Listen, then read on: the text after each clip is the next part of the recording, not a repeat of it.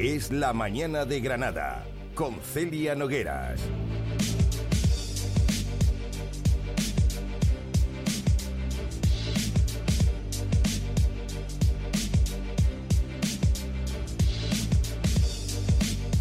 Muy buenas tardes, soy Celia Nogueras y una mañana más me complace estar con todos ustedes en Es la Mañana de Granada en Es Radio. Estamos ya a lunes de vuelta, 26 de febrero de 2024, son las 12 y media y vamos a empezar ya con una hora de programa llena de información y entretenimiento. Bienvenidos a Es la Mañana de Granada.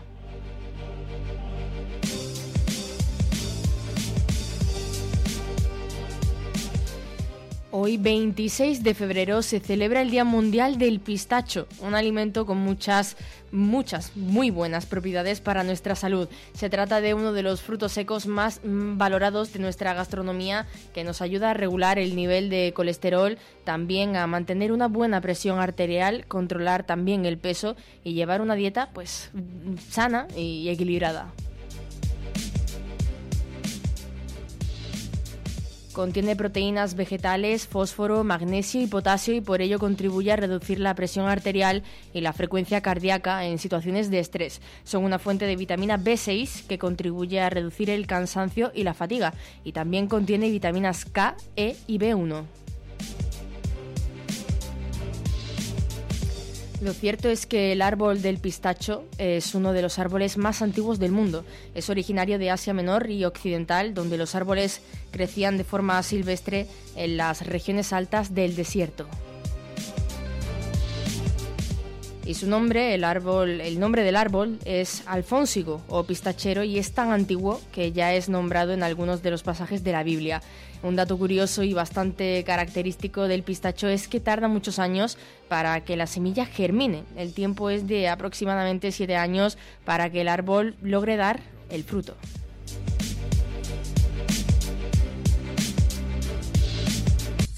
...106.7... Granada es radio.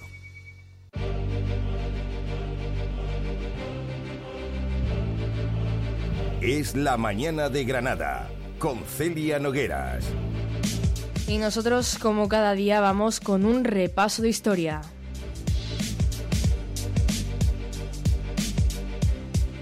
Tal día como hoy, un 26 de febrero de 1526, el obispo de Zamora, Antonio de Acuña, protagonizó un intento de fuga del castillo de Simancas, donde él se encontraba prisionero por su implicación en la rebelión de las comunidades de Castilla contra las políticas del rey Carlos I. Tras fracasar en el intento, fue sentenciado al garrote vil un mes después. En 1904, en España, el Congreso de los Diputados aprobó el proyecto de ley sobre el servicio militar obligatorio. Un 26 de febrero de 1932, en España entró, en vigor la ley del divorcio.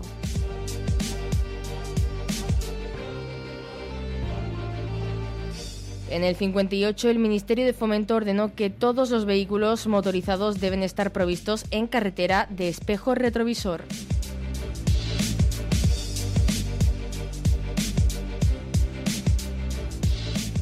En 1991, tal día como hoy, un 26 de febrero, en las Islas Canarias, la policía española decomisó dos toneladas de cocaína en un barco en alta mar, procedente de Colombia y con destino final en Galicia y su red de narcotráfico. Y acabamos este repaso de historia en 2004 en Valladolid, aquí en España, cuando se inauguró una exposición para conmemorar el quinto centenario de la muerte de, de Isabel la Católica.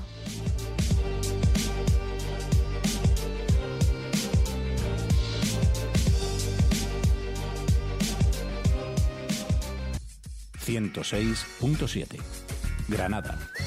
Es radio. Aire fresco en Andalucía para la información. La Gaceta de Andalucía.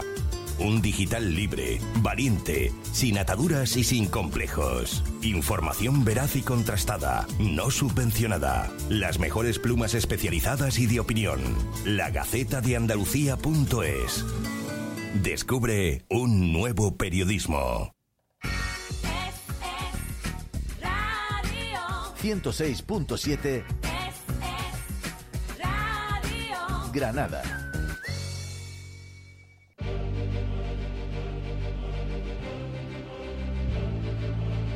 Es la mañana de Granada con Celia Nogueras.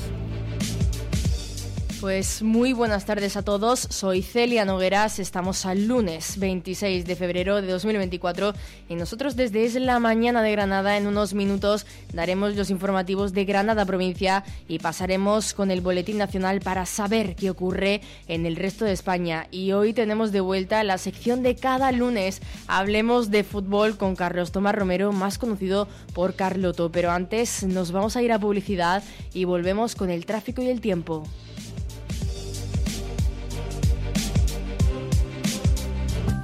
Es Radio. Granada. 106.7.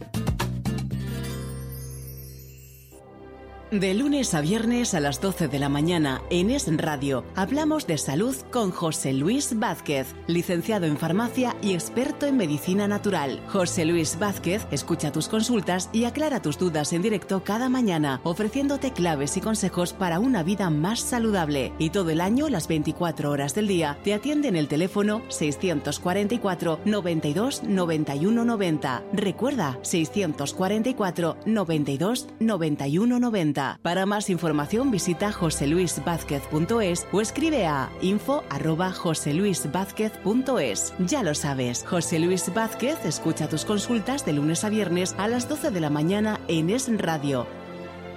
Aire fresco en Andalucía para la información.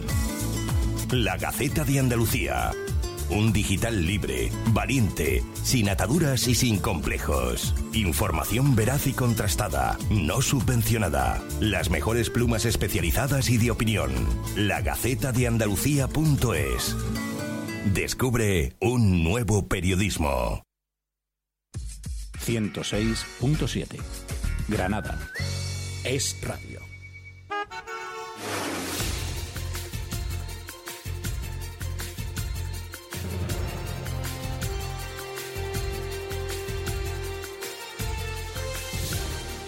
Ya saben que la seguridad en las carreteras es primordial, por ello nos gusta manteneros informados sobre las condiciones de las carreteras y las vías de la provincia de Granada. Lucía Andújar, cuéntanos cómo está el tráfico recogido por la DGT. Muy buenos días. Hasta ahora no registramos complicaciones en ningún punto de la red de carreteras de Granada. Las entradas y salidas están totalmente despejadas al igual que la red principal o secundaria o los accesos a los pequeños núcleos urbanos. Aún así, desde la DGT les vamos a pedir mucha precaución en las carreteras.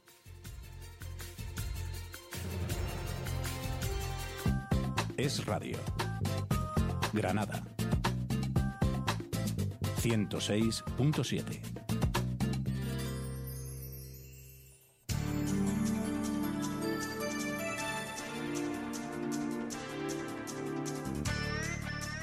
Y como cada día, les traemos información más precisa y actualizada sobre el tiempo en Granada por la Agencia Estatal de Meteorología. Marta Larcón.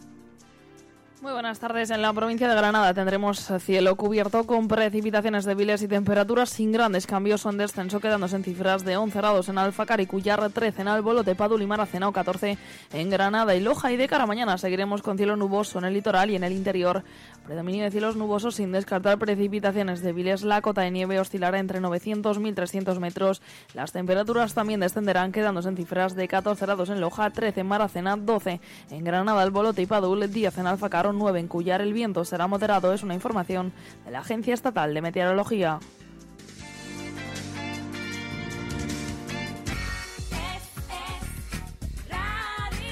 ...106.7... Granada.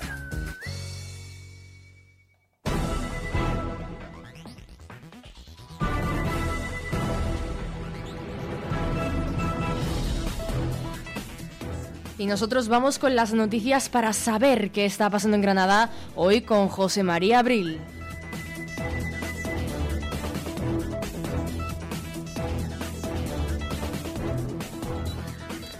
El vicesecretario de, Capital del Partido Popular de Granada, Francisco Almohaya, ha puesto en valor la gran gestión que está realizando la alcaldesa de la ciudad, Marifran Carazo, debido a que su gobierno aprobó un proyecto serio, responsable y realista de presupuesto municipal del Ayuntamiento de Granada para 2024. En un comunicado del PP de Granada, Almohaya ha señalado que el presupuesto ha sido aprobado a pesar del voto en contra del PSOE, que una vez más se opone a más inversión en limpieza, movilidad y cultura. En este contexto, ha señalado que la aprobación ha sido posible a pesar de que el PSOE dejó el consistorio en una situación económica con un agujero de más de 22 millones y unas cuentas prorrogadas debido a su nefasta gestión. Asimismo, Almohaya ha lamentado la actitud negativa y destructiva del Grupo Socialista al no respaldar la aprobación de un presupuesto serio, responsable y realista para Granada, que además cuenta con el informe favorable del Ministerio de Hacienda. Sin embargo, ha añadido, sin pensar en el bienestar de los granadinos, intentan bloquear e impedir la gestión municipal con confrontaciones constantes en el desarrollo del proyecto económico que Carazo tiene. El Popular ha subrayado que la aprobación de estas cuentas crea un nuevo escenario en la ciudad, un periodo marcado por la estabilidad política, económica y social que va a permitir plasmar el proyecto de gestión de ciudad del PP, el cual va a suponer una llamada a la inversión empresarial en la ciudad. Además, ha felicitado a la alcaldesa y a su equipo por la celeridad y prioridad de la tramitación de los presupuestos de 2024, pese a las dificultades derivadas de la situación de intervención económica por parte del Ministerio de Hacienda sobre el Ayuntamiento de Granada como consecuencia de la pésima gestión económica heredada del PSOE.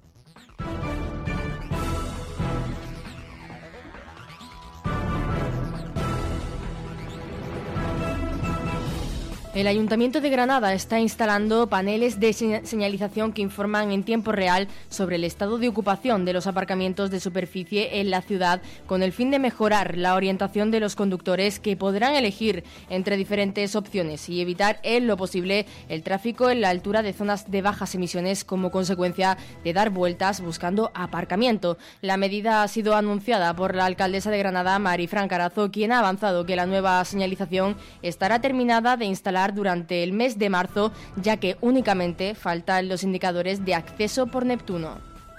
El proyecto, según ha afirmado Carazo en nota de prensa, representa un paso importante en el compromiso de este equipo de gobierno hacia una movilidad más sostenible, inteligente y eficiente en la ciudad de Granada, a tiempo que contribuye a la mitigación de los efectos del cambio climático y la mejora de la calidad de aire. Antes de la implementación de esta iniciativa, Granada contaba con una señalización urbana que dirigía el tráfico hacia aparcamientos específicos sin proporcionar información en línea sobre su ocupación. La solución propuesta usa un sistema de comunicación visual con el conductor a través de un código de colores que ayuda a interpretar el espacio circular proporcionando información en tiempo real con el objetivo de provocar una reacción inmediata y facilitar la movilidad dentro de la ciudad. El sistema funciona a través de un servidor virtual que recibe datos sobre la ocupación de los aparcamientos en tiempo real, transmitido por equipos instalados en cada aparcamiento a través de la red 4G 5G. Este servidor también suministra información a los 16 paneles de señalización distribuidos en dos anillos perimetrales en la ciudad, proporcionando detalles sobre la disponibilidad de plazas en cada ubicación.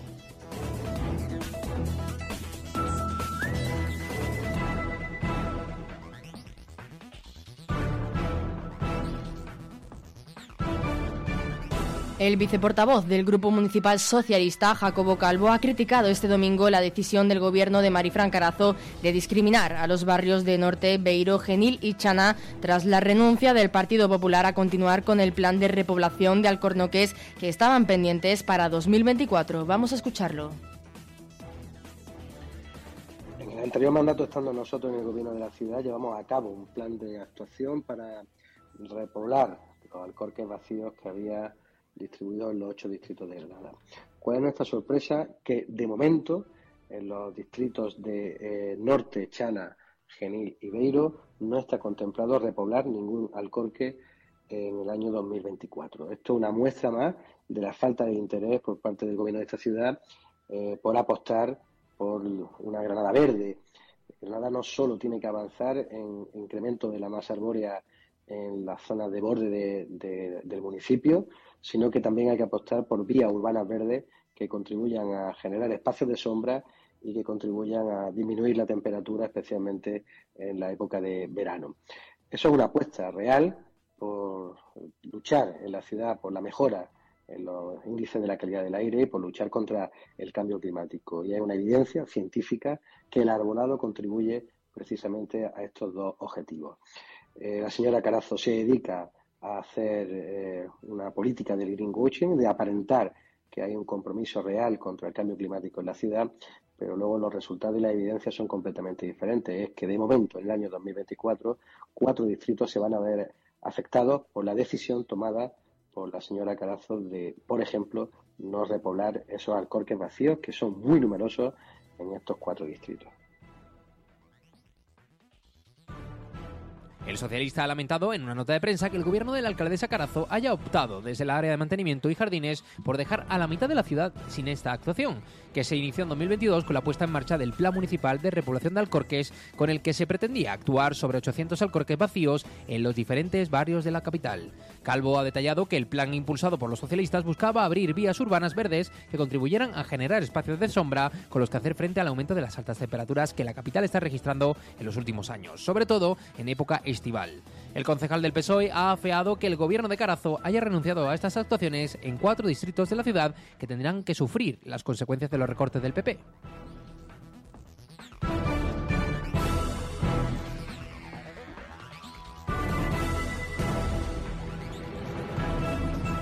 El complejo judicial de la Caleta, que acoge la mayor parte de los órganos unipersonales de Granada Capital, va a ser sometido a una serie de mejoras de eficiencia energética, accesibilidad y habitabilidad que supondrán una inversión global de casi 3 millones de euros, según han detallado Europa Press fuentes de la Consejería de Justicia, Administración Local y Función Pública.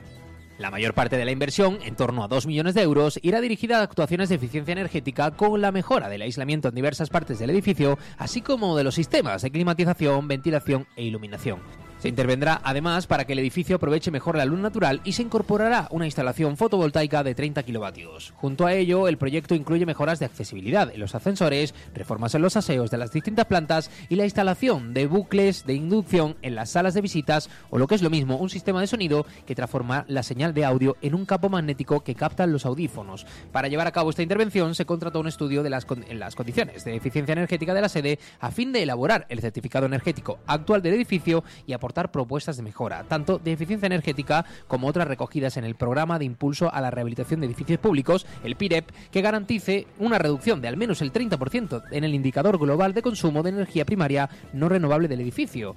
Este estudio ha permitido disponer del conocimiento necesario con el que establecer las bases para determinar las actuaciones a acometer para reducir la demanda energética, aumentar la eficiencia energética de las instalaciones y aumentar el uso de las energías renovables disponibles, según detalla desde la Consejería de Justicia.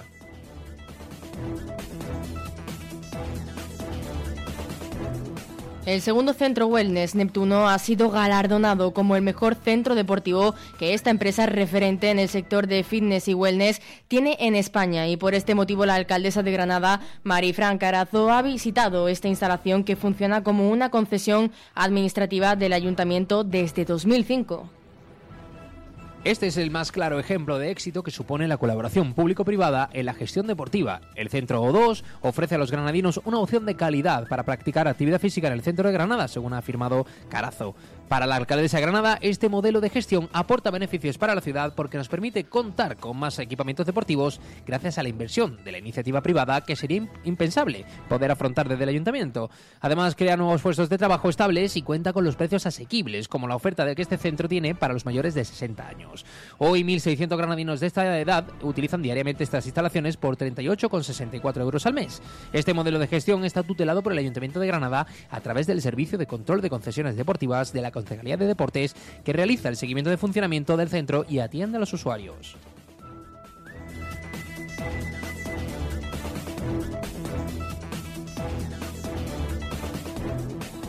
El concejal socialista de Cogollos de Guadix, Miguel Gámez, ha denunciado este viernes ante la Guardia Civil al alcalde de este municipio de la comarca accitana, Eduardo Martos, por empujarlo tras suspender el pleno, pleno extraordinario que se celebraba a instancias del PSOE para debatir sobre unas supuestas irregularidades urbanísticas en unas obras. Así las cosas, el PSOE ha acusado en una nota de prensa al alcalde de mentir en el relato de los hechos que ha hecho también él en una denuncia ante la Guardia Civil tras los hechos y alentar con su actividad la tensión para impedir la celebración de la sesión en la que también se solicitaba la dimisión del concejal de urbanismo Francisco Gómez. Martos ha aprovechado la salida de uno de los concejales socialistas de la sala para suspender la sesión, alegando falta de quórum. Ha aseverado el portavoz socialista en Cogollos de Guadix, Modesto Lozano. Por su parte, Ciudadanos Granada ha calificado de vergonzosa las actitudes tanto del alcalde de Cogollos de Guadix y diputado provincial de Emergencias, Eduardo Miguel Martos, como del edil de urbanismo de la localidad, Francisco Gómez, en el pleno extraordinario convocado para este viernes a instancias de los grupos de la oposición, Ciudadanos y PSOE. Un pleno extraordinario cuyo tema central era ofrecer al concejal de urbanismo y al propio alcalde del municipio la posibilidad de que explicaran las supuestas irregularidades urbanísticas en Cogollo de Guadix, susceptibles a ser calificadas de corrupción urbanística en dicha localidad. Un pleno extraordinario al que injustificadamente no ha asistido el concejal de urbanismo y el primer edil, miembro del PP de Granada y presidente del mismo. Ha llegado 30 minutos tarde y con las mismas se ha levantado y marchado sin dar comienzo al pleno y dejando a los concejales de Ciudadanos y del PSOE, representantes del pueblo en su función de fiscalizar para garantizar la, limpieza democrática plantados y sin ningún tipo de explicación. Para Ciudadanos en Granada, que ha calificado la actitud de ambos servidores públicos como caciquil, la situación vivida en Cogollos de Guadix es una muestra más de la nula intención del PP de impedir la necesaria fiscalización que Ciudadanos ejerce en pro de garantizar la limpieza democrática de nuestras instituciones públicas. Finalmente, desde Ciudadanos en Granada se ha exigido que en el menor tiempo posible se vuelva a convocar un pleno extraordinario en el que el alcalde de Cogollos de Guadix no huya ni escape y de, y de las explicaciones pertinentes junto con su equipo de gobierno en pro de la limpieza democrática.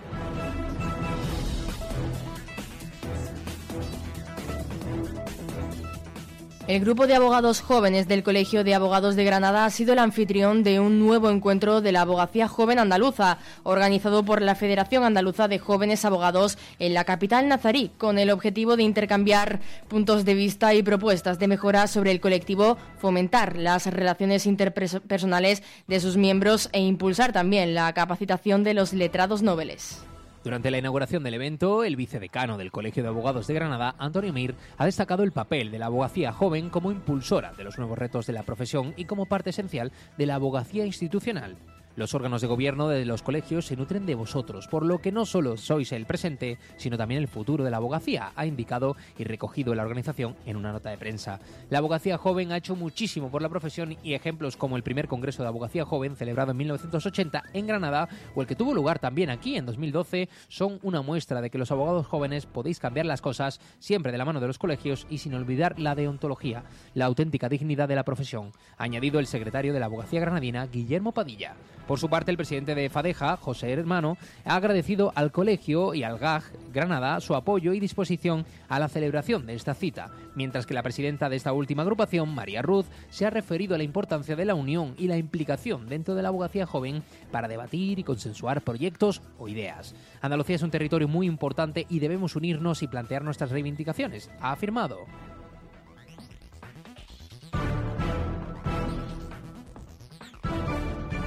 La Universidad de Granada encabeza la lista de becados en las universidades del territorio nacional. Un total de 16.359 estudiantes granadinos recibieron durante el pasado curso 2022-2023 una de las becas otorgadas por el Ministerio de Educación, Formación Profesional y Deportes a alumnos que cursan estudios universitarios.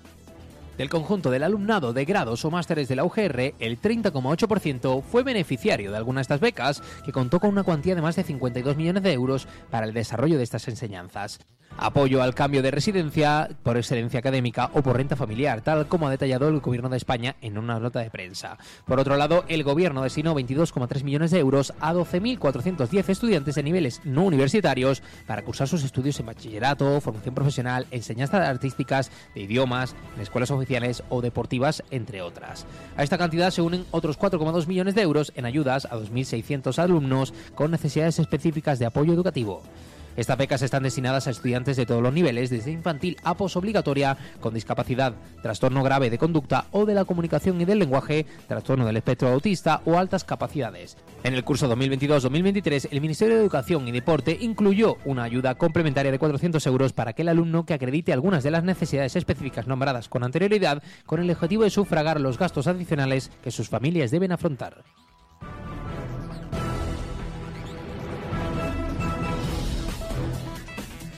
El patronato de la Alhambra y Generalife ha reabierto la Cuesta de los Chinos y el resto de áreas de jardines y bosques que cerró el jueves por la alerta por fuertes vientos de la Agencia Estatal de Meteorología en previsión ante el paso de la borrasca Luis, según han confirmado a Europa Press fuentes del conjunto monumental. La visita a la Alhambra y todo su entorno se realizó este sábado con total normalidad, según detallan las mismas fuentes, después de que el pasado jueves se informara de que la Cuesta de los Chinos se cortaba al paso desde el Rey Chico junto al Paseo de los Tristes en el Bajo Albaicín hasta la Mimbre junto a las taquillas del monumento. Los paseos del Bosque de Gomerez quedaron cerrados al paso desde las puertas de las Granadas hasta el Hotel Washington Irving y en el Generalife los Jardines Altos, mientras que en el Alcazaba lo estaban los de Adavares. El pasado 8 de febrero, también por fuertes vientos, se cerró en la tarde y durante unas 24 horas el Bosque de Gomerez y las cuestas de las Cruces, la Empedrada y la de los Chinos por prevención.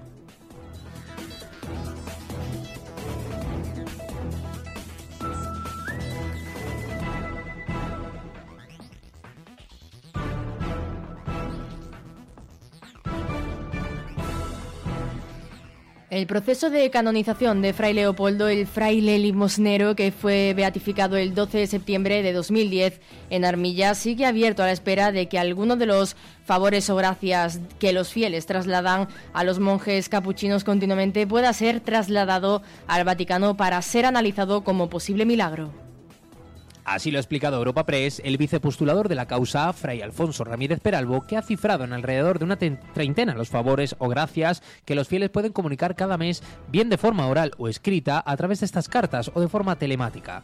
Llegan casi todos los días, dice, y muchas veces se lo cuentan personalmente a las puertas de la iglesia de la Divina Pastora, donde el pasado 9 de febrero miles de personas volvieron a acudir a honrar al Beato en el aniversario de su muerte, este año el número 68. Ha explicado que algunos refieren dolores físicos que al día siguiente desaparecen tras visitar el templo o los casos de biopsias que no dan resultados negativos eh, para el paciente tras periodos de oración prolongados, asuntos todos eh, que hasta el momento no llegan a tener entidad para ser examinados como posibles milagros ni derivados al Vaticano. La Santa Sede solo llegó a analizar un caso documentado por los frailes capuchinos de Granada en 2011, en el marco de la causa, y una vez finalizó el proceso de beatificación que continuó automáticamente hacia la canonización una vez eh, que fue beatificado Fray Leopoldo. Este caso fue rechazado por el Vaticano, datado en 2008, cuando según la normativa eclesiástica, en el caso de los beatos, el milagro debe haberse producido después del proceso de beatificación y no antes. El vicepostulador recibió en aquel momento, a finales de marzo de 2011, la noticia como un jarro de agua fría, en tanto ya anticipó en aquel momento que prolongaría mucho en el tiempo el momento de la canonización.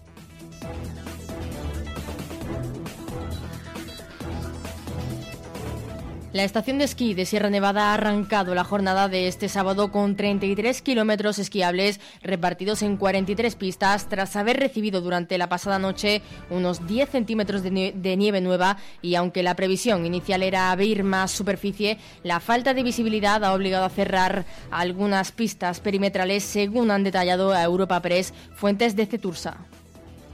Los usuarios cuentan en estos momentos con 15 remontes abiertos, según se indica en el parte de nieve de la estación granadina, donde se llama a la precaución por visibilidad reducida en la zona de pistas. La zona Cauchiles ha sido cerrada por este motivo y la zona Veleta y Laguna lo están por viento y falta de visibilidad. La carretera A395 está cortada al tráfico por acumulación de nieve en la calzada en ambos sentidos entre los kilómetros 32 y 39, pasado el acceso a la estación de esquí y es obligatorio el uso de cadenas desde el kilómetro 31.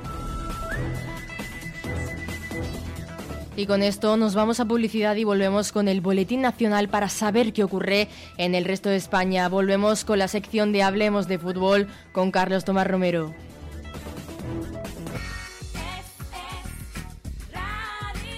106.7 Granada. Aire fresco en Andalucía para la información. La Gaceta de Andalucía un digital libre, valiente, sin ataduras y sin complejos. Información veraz y contrastada, no subvencionada. Las mejores plumas especializadas y de opinión. La Gaceta de Andalucía.es. Descubre un nuevo periodismo. Es Radio. Granada. 106.7. 106.7. Granada. Es Radio.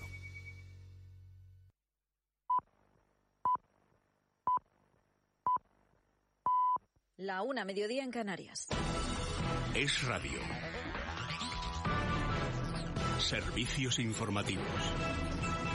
¿Qué tal? Muy buenas tardes. Como les hemos avanzado, la Ejecutiva del PSOE ha dado un día 24 horas al exministro José Luis Ábalos para entregar su acta de diputado a raíz de las informaciones sobre el caso Coldo, sobre una supuesta trama corrupta que se llevaba mordidas en la compra de mascarillas en plena pandemia. Una decisión que la Ejecutiva ha tomado por unanimidad, mientras los socialistas avanzan también que van a solicitar una comisión de investigación en el Congreso de los Diputados. Rubén Fernández, buenas tardes el PSOE ha aprobado por unanimidad exigirle a su ex secretario de organización, José Luis Ábalos, que entregue su acta de diputado en menos de 24 horas. Lo que no han querido aclarar es qué pasaría si renuncia a hacerlo. La ejecutiva del PSOE también ha aprobado registrar una comisión de investigación sobre los contratos del COVID para extender la sombra de la corrupción sobre Isabel Díaz Ayuso por los contratos de su hermano, pese a que la justicia los ha archivado en varias ocasiones. Esther Peña. Se observan algún pero, pequeñas o grandes reticencias, incluso excusas peregrinas para no apoyar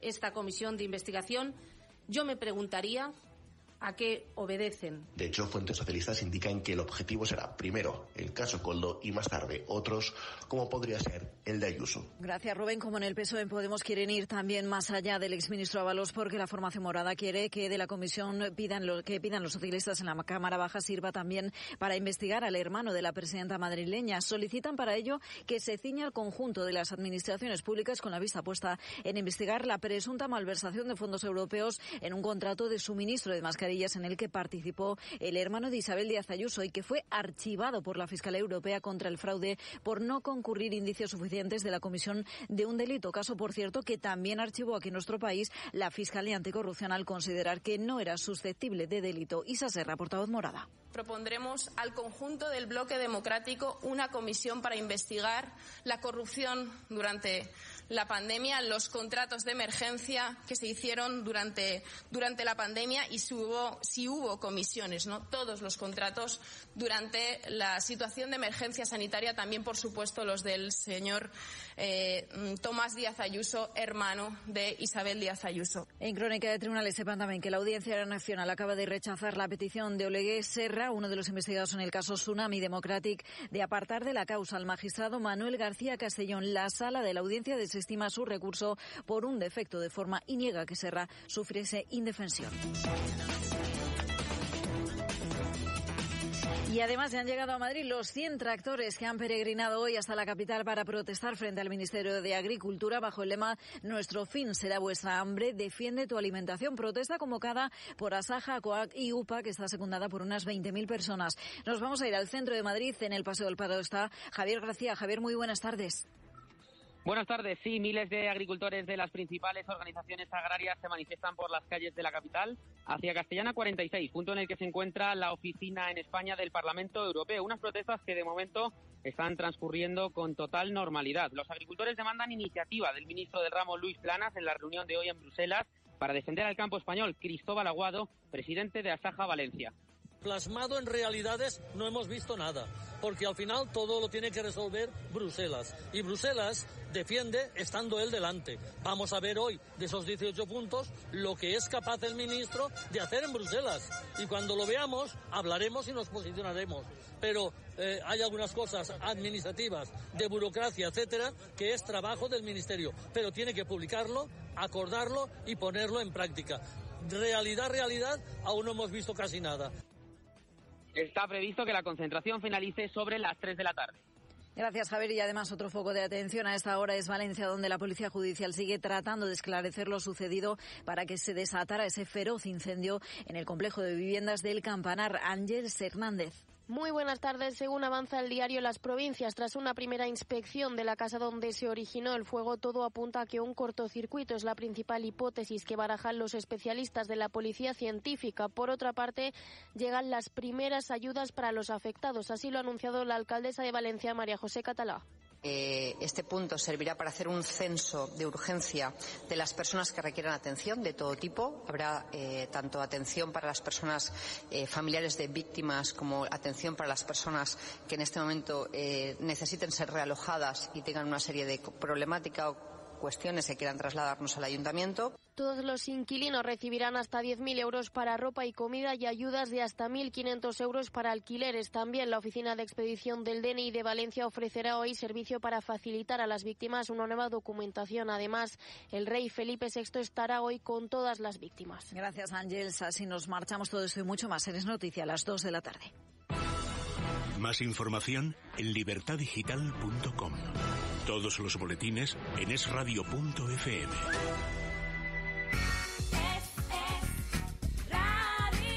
106.7 Granada. Aire fresco en Andalucía para la información.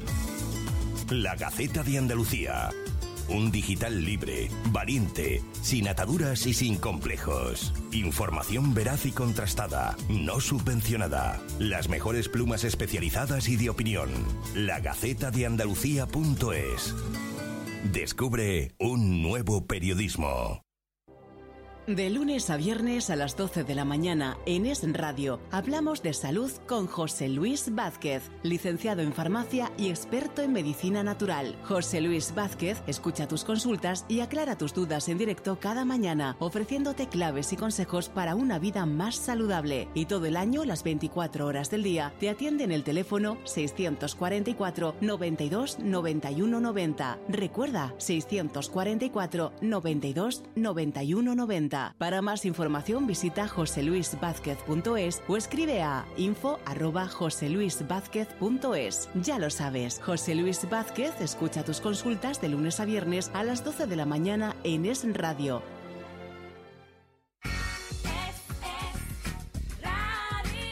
...106.7... Granada.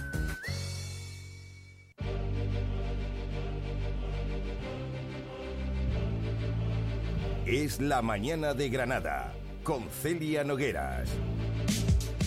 Y tenemos de vuelta ni más ni menos la sección de cada lunes. Hablemos de fútbol con Carlos Tomás Romero, más conocido por Carloto. Bienvenido como siempre, Carloto. Es un placer tenerte de vuelta en Es la mañana de Granada. Y yo también estoy satisfecho de estar de nuevo en las mañanas de Granada y en el radio y, y, contigo como protagonista. Del Ya sabes, programa. ya sabes que estás en tu casa, que llevamos mucho tiempo haciendo programas juntos y es Sí. un gusto poder colaborar contigo. Bueno, pues yo también estoy encantado y saludo a todos los oyentes de radio en este momento. Muchas gracias. ¿Cómo, cómo estás, Carloto? conexión y nos puedan escuchar para que podamos hablar de fútbol. Exactamente, que siempre empezamos hablando, empezamos sentimentales, ¿verdad? Diciendo, Sí, hay que ver, ¿eh? sí. Cómo, cómo ha pasado el tiempo, cómo, qué bien nos llevamos, ¿verdad? Y bueno, y siempre pasamos a hablar del tiempo y de cómo nos encontramos. ¿Tú cómo estás, Carloto? Bueno, el tiempo hoy está malo, está eh, lluvioso, pero Sí. bueno, yo me encuentro más o menos bien dentro de lo que cabe, ¿no? Me alegro, me alegro. Así que empe- empecemos hablando de fútbol, que luego no nos da tiempo y siempre nos quedamos a media. Sí, pues Lo que pasa es que hoy el fútbol también tenemos una iniciación que, bueno, eh, hablemos, por ejemplo, del tema de Granada-Valencia, sí, que, ¿no? porque se suspendió el partido, ¿qué pasó? que sabemos que fue suspendido pues por los, eh, los incendios que hubo en Valencia de los dos edificios que se han quemado. Sí.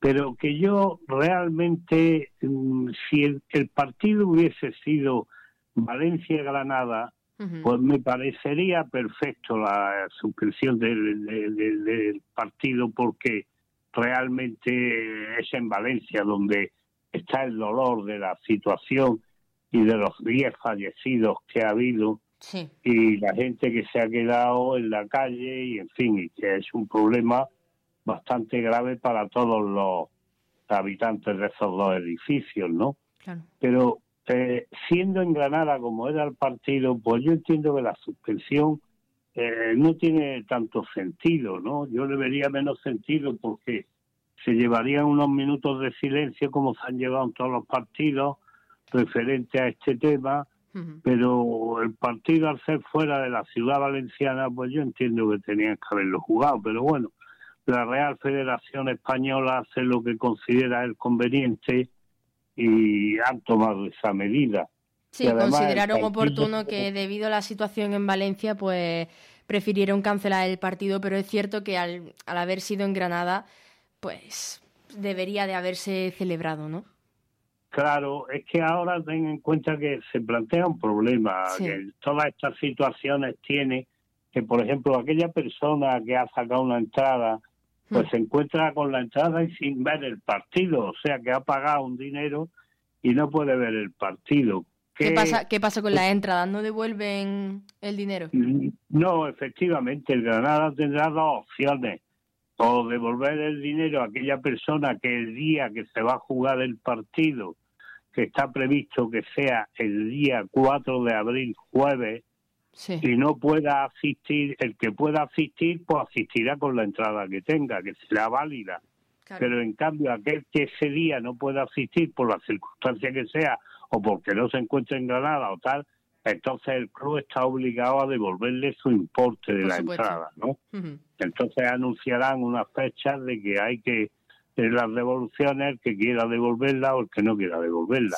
O sea que eso en el fondo se acaba solucionando y arreglando todo, pero siempre crea una eh, temática que no viene mucho a cuento, ¿no? Porque si el incendio hubiera sido en Granada pues, o, a la inversa, que Granada jugar allí, pues lo entiendo perfectamente que se pueda suspender. Ya. Bueno, al, Granada en el fondo tampoco le viene mal, ¿no? Eso te quería preguntar, Carlos. ¿Tú qué, expectativas tenías de con este partido? Pues mira, yo el partido lo veía complicado, pero hay una cosa para mí que el Valencia tiene altibajos, como hay la mayoría de equipos hoy en primera división, que ahora hablaremos algo de ellos, y que tienen altibajos todos los equipos. No hay unos equipos que lleven una regularidad total, porque inclusive los grandes equipos tienen eh, unos altibajos grandes, ¿no? Entonces no se sabe qué puede ocurrir en cada partido, porque en los partidos que venimos viendo nos damos cuenta eh, de que es un momento, una situación, una circunstancia, y eso te hace ganar o perder el partido, ¿no?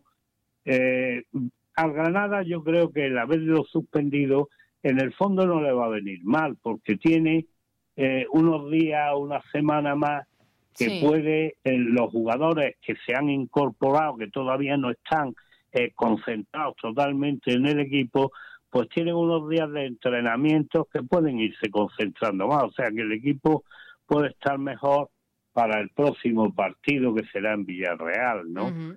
Entonces, Villarreal lo mismo, es un equipo que tiene también altibajos, que tiene partidos muy buenos, según lo he visto yo, y luego he visto otros de pena, o sea que están todos los equipos que no sabes, eh, no te puedes definir antes de ver el partido de lo que va a suceder, ¿no? Porque hasta que no llevas ya un primer tiempo que lo has visto y ya más o menos ves cómo va sucediendo, entonces pues se puede se puede ver, ¿no? Sí, bueno, como eh, siempre dice, el fútbol es, imprevisible, ¿verdad? Totalmente imprevisible. El fútbol es un detalle, es un momento, es una ocasión, es una circunstancia. O sea, por eso yo siempre lo llamo lo mismo, que es eh, algo que no, no tiene una lógica real. Porque además hay una cosa que está muy clara. Si nosotros viéramos un equipo muy grande que le puede ganar a uno más pequeño, las quinielas se podrían acertar con facilidad y no se aciertan con facilidad. ¿Por qué? Pues porque hay sorpresas en los resultados, porque lo que uno prevé que va a ocurrir luego no ocurre, porque cambia mucho la situación, las circunstancias. Podemos ahora, si acaso, y te parece, hablamos un poco de lo que es en general, lo que es la, primera división y de, y de, y de que las diferencias que puede haber entre unos equipos y otros. O sea, yo siempre he dicho, la primera división española tiene tres bloques. El bloque de arriba, el bloque de centro y el bloque de abajo. Hmm. ¿Cómo son estos equipos? Están en base a la inversión económica que se tenga, porque claro, un equipo que tiene mayor dinero para invertir, pues lógicamente puede fichar mejores jugadores. Entonces, la ventaja es que puede tener una plantilla muy superior a otras que tengan menos economía en sus arcas, ¿no? Entonces eh, nos metemos en el segundo bloque y que en ese segundo bloque a veces hay algunos de abajo que se pueden incorporar por lo que hablamos, por las circunstancias de lo que es el fútbol en sí, ¿no? O sea que de momento el tema está que, por ejemplo, eh, ayer vimos el, el- el partido del Real Madrid. Pues el partido del Real Madrid, el Madrid viene haciendo unos partidos últimamente muy extraños, porque hace unos primeros tiempos nefastos, unos primeros tiempos malos, unos primeros tiempos que no parece un equipo del nivel ni la categoría que tiene el Madrid. Pero luego, en cambio, en el segundo tiempo se reactiva, los mismos jugadores se motivan y ya actúan con mucha más fuerza que en el primer tiempo. Sí. El Sevilla, que parecía que está ahí también con altibajos y que no está muy bien situado y que está dentro del bloque del centro, casi del bajo más bien, o sea, está con pocos puntos.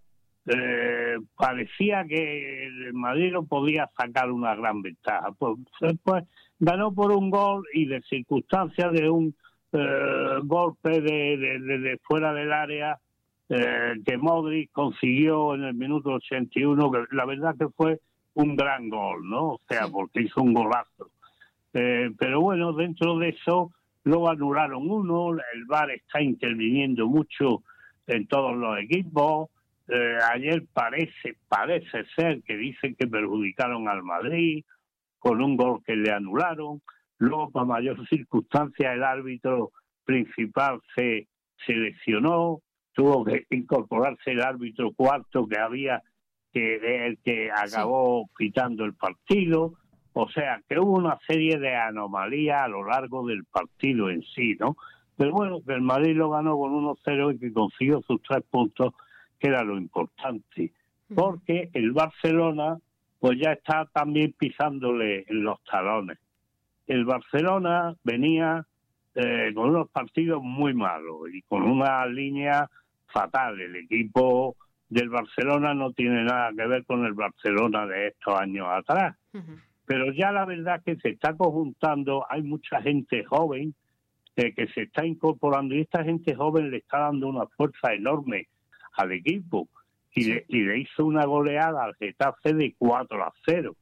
O sea que la realidad es que le ganó con facilidad, que ha mejorado mucho y que está muy bien y que ya se está acercando cada vez más al Madrid. O sea que el Madrid ayer se hubiera empatado, se hubiera puesto a cinco puntos nada más del Barcelona. O sea que la verdad es que eh, está la, la línea de, de, de lo que es este año. La primera división está un tanto compleja y complicada. Sí. Tocamos, por ejemplo, otro equipo que parece que iba a hacer una maravilla, que es el Atlético de Madrid. Pues el Atlético de Madrid en Almería, que es el último la Almería, aunque no tiene mal equipo el Almería, y lo vengo diciendo a lo largo de las semanas que hablamos, tiene un buen equipo, pero consiguió empatar eh, el Atlético de Madrid, pero uh, estuvo a punto hasta de ganarle Almería, o sea que realmente no sabes qué, qué equipos son los que te van a dar la talla eh, más alta o más baja, ¿no?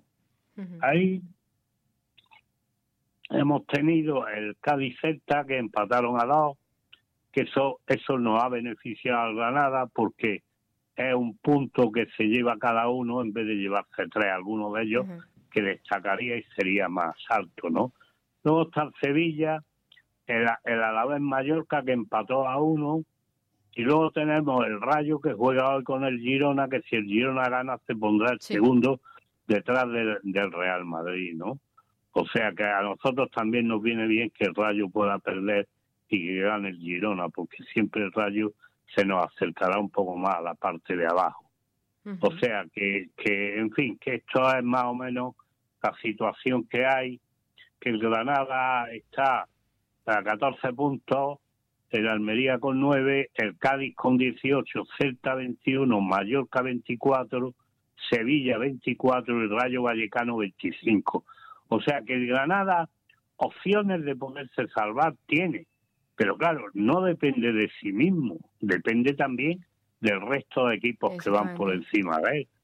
O sea que si el Cádiz, el Celta siguen en la línea que va eh, y que tenemos que jugar con ellos nosotros y con el Mallorca, o sea que es que nos tenemos que enfrentar a estos equipos y si conseguimos los tres puntos, no solo conseguimos nuestros tres puntos, es que le restamos otros tres a los equipos contrarios. O sea, que como querer poderse salvar se puede salvar, aunque en el fondo yo cada vez lo veo más complicado y más difícil, ¿no? Porque porque el resto de equipos, pues lógicamente todos quieren salvarse y, y entonces es difícil, ¿no? Eh, pero en fin, esto es lo que hay, esto es lo que tenemos ahora mismo y, la situación eh, a nivel nacional en la primera división pues está de esta forma que estamos comentando, ¿no? ¿Qué te parece si nos hablas del Recreativo Granada, la primera Real Federación Española de Fútbol del Grupo 2?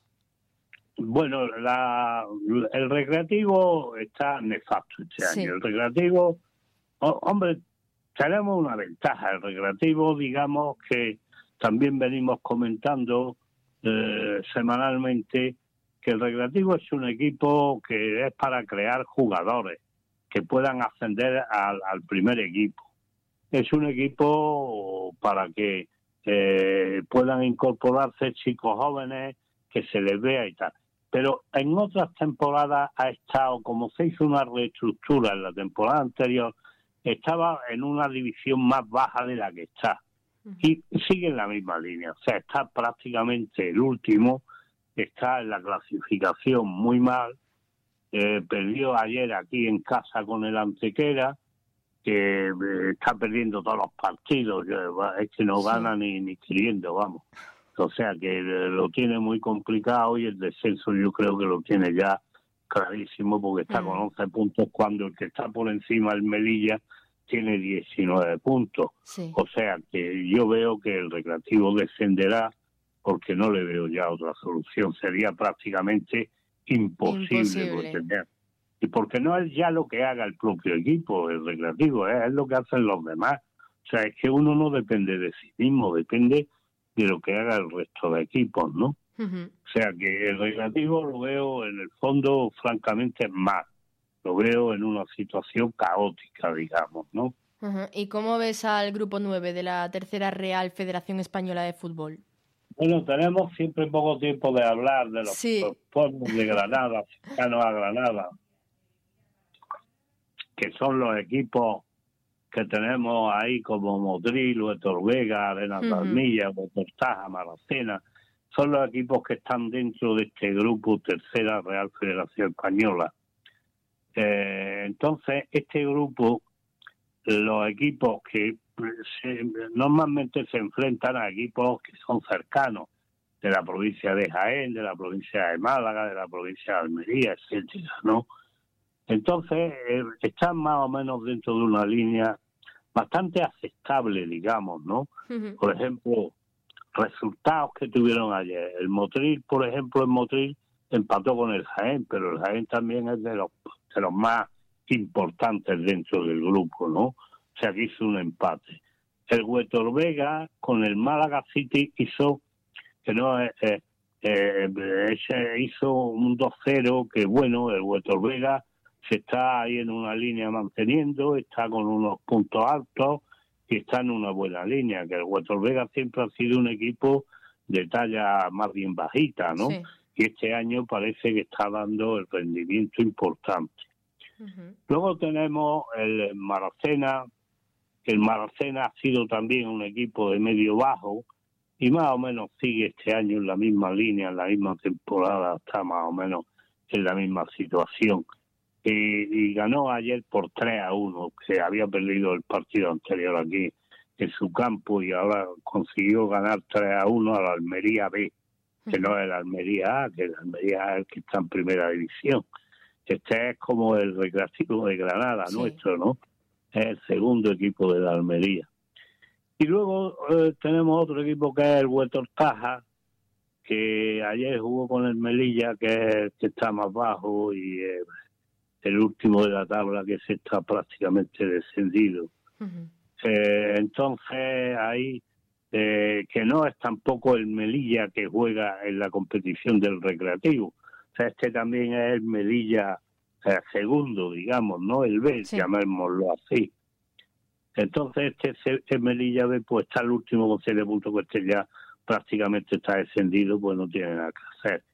Y luego a nivel entonces de los nuestros, de los cinco equipos que tenemos nosotros jugando en este grupo, pues el Motril está con 37 puntos, el Huetor Vega tiene 36, el Arenas de Armilla 34, el Huetor Tajar tiene 23 y el Maracena tiene 22.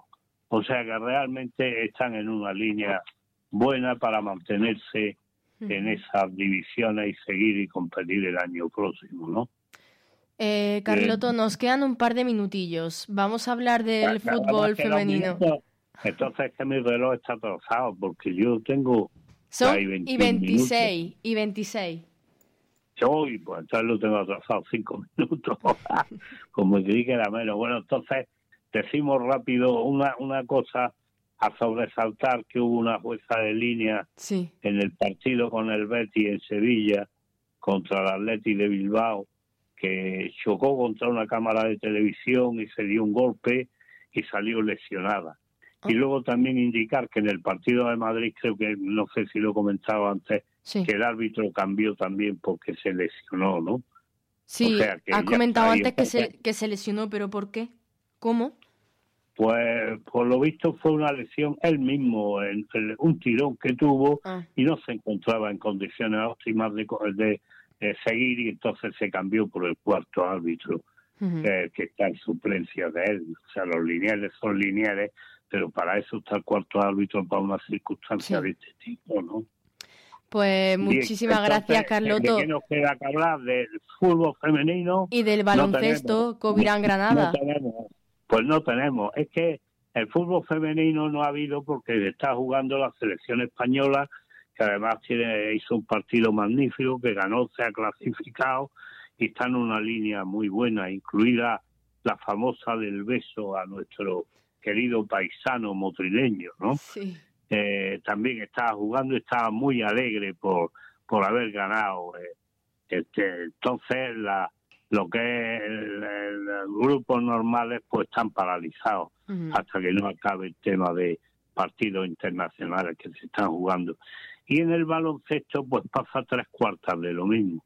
Se están jugando otro tipo de partidos, se jugó eh, la semana pasada la final de la Copa del Rey y luego ahora se están jugando otros partidos diferentes en competiciones extranjeras y entonces no ha habido baloncesto, por lo tanto esta semana no podemos hablar ni de fútbol femenino ni de baloncesto. Pues nosotros llegamos hasta aquí, Carloto. Muchísimas gracias, como siempre. Nos tenemos que ir. hablar antes de irnos de tu belleza. eres muy bella, muy guapa. Muchas gracias. Celia la Bella. Muchas gracias, Carloto. Eres todo un poeta. no sé si se me queda algo en el tintero o no. Si se me queda algo, pues ya hablaremos el próximo. Bueno, nosotros volvemos mañana con la sección de Hablemos de con Antonio Aguilar. Mañana hablaremos de gastronomía. Que tengas un buen día, Carloto, y te mando un abrazo.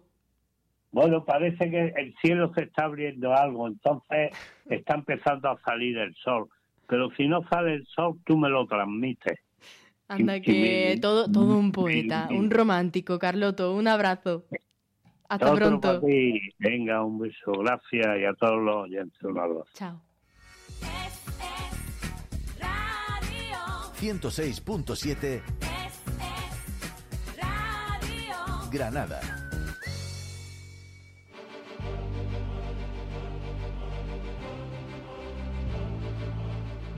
Y así llegamos al final de Es la Mañana de Granada en Es Radio. Ha sido un placer compartir de nuevo esta hora con todos ustedes. Estaremos de vuelta mañana con más noticias y entretenimiento.